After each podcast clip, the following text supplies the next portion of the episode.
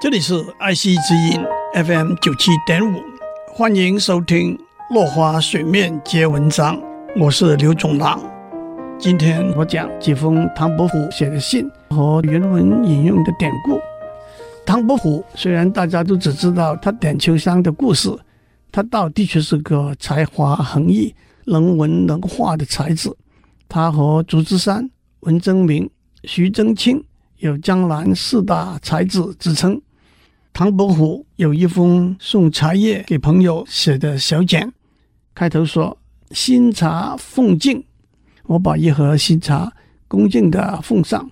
接下去说：“我是个淡泊清贫的人，能够送给像您这样有品德和修养的人的，也是一些草木之类的东西而已。”有人的回信说：“我每天。”在庸俗的市井气氛里头讨生活，肠胃里头都装满了红尘。红尘字面上是指市井气氛里头的尘土，但是也指繁华的俗世。大家都听过“看破红尘”这句话。接着说，蒙您送给我好茶，喝了两碗，觉得眼耳口鼻都充满了香气，真有羽化登仙的感觉。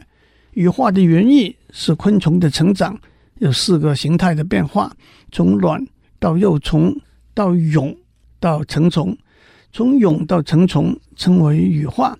羽化登仙这句话出自苏轼的《前赤壁赋》：“飘飘忽如遗世独立，羽化而登仙。”最后加上一句结束的话：“当然，我也不是一个富贵名利中人。”就是回应原来送茶叶的信里头说：“我是个淡泊清贫的人。”那句话，我们从这个简单的例子就可以看出，送你一盒茶，茶很好喝，谢谢这两句话，也可以用不同的方式表达出来。成语典故的引用，文字游戏的玩弄，也是有它的趣味的。有一封送酒给朋友的信是这样的：一开头，一个“陈”字。忙了许多人，意思是许多人都为庸俗的世事忙碌。接下来说，我们往往担心跳脱不出这个“陈”字，可是酒可以叫做少陈的酒。少陈酒这个典故出自苏轼的诗，他说酒应该叫做吊丝的钩，或者少陈的酒。接下去说。我知道您近来尽在红尘里打滚，特地送上一斗酒，替您扫尘。有人的回信说，从高阳来的酒徒已经没有貂皮做的大衣可以脱下来了。这里用了两个典故。秦末年代，有一个人去拜见刘邦，自我介绍说：“我是来自高阳，喜欢喝酒的人。”这就是“高阳酒徒”这句话的出处。另外一个典故是司马相如和卓文君私奔回到家乡，没有钱，只好把身上的貂皮大衣脱下来换酒喝。这就是“貂裘换酒”这句成语的出处。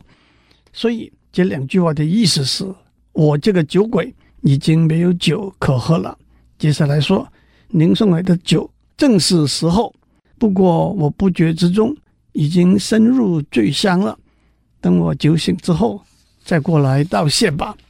喝一碗茶，生香羽化；干一杯酒，以吊丝扫尘。舞文弄墨，可不也多增一份情趣吗？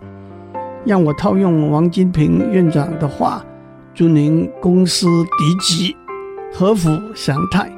我们下次再见。